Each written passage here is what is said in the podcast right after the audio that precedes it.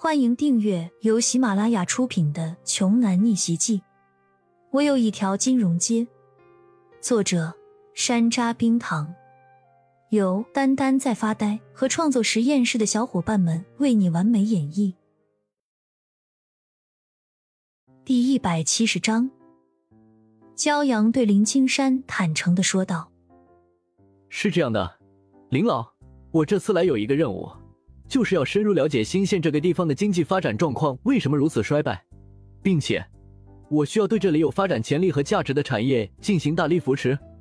林青山微微一愣，面带喜色的回答：“那你这一次可算是真心找对人了。我来新县这边的目的，就是为了因地制宜，重新规划新县的经济发展方向，投资重点项目的。”真的吗？那简直太好了！接下来我真的要谢谢林老了。骄阳没想到自己居然这么幸运，他只不过是在高速路上遇到有困难的同路人，出手相助了一下。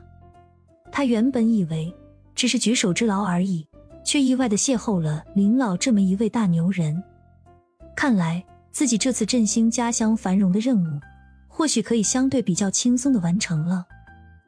林青山当即就答应骄阳，明天带着他去约见一下新县里排名最靠前的几位企业负责人，到时候就可以好好的详细洽谈一下合作的问题了。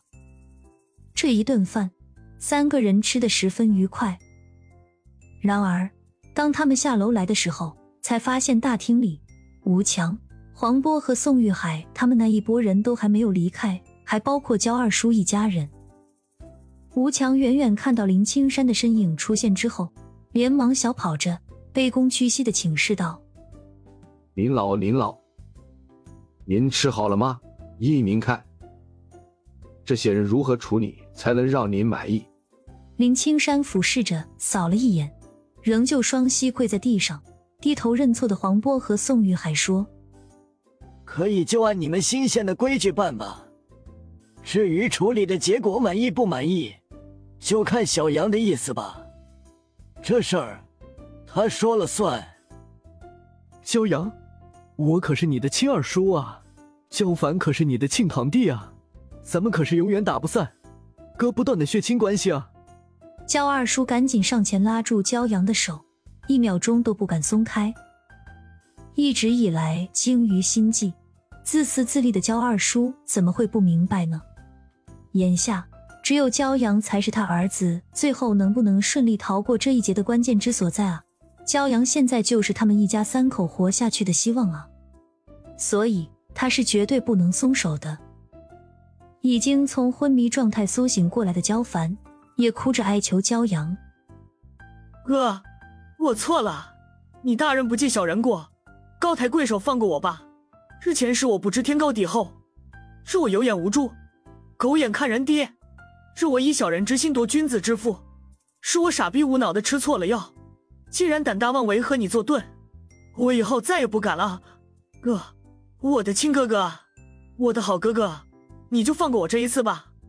骄阳叹了口气：“你们呢？早知今日，何必当初呢？对吧？算了，再怎么说，你们也是我的二叔和堂弟，只要你们以后守好自己的本分。”不要再仗势欺人了。这两天的事情，我和星星都会既往不咎，就算了吧。骄阳是不想再追究下去了，更不想再和他们瓜葛纠缠。毕竟焦二叔一家和自己始终是两个世界的人，而且指望着通过这一件事情，他们就能够彻底改朝换面，那是根本不可能的。骨子里的那些人性劣根，绝对不是一朝一夕就能剔除干净的。听了骄阳如此大度的话，林青山点了点头，和骄阳约定了明天的行程。小杨啊，明天在我那里集合吧，我一会儿就把地址发给你。好的，林老，那你慢走。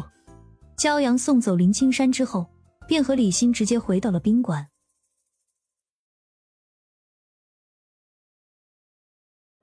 本集播讲完毕，想听更多精彩内容，欢迎关注。丹丹在发呆。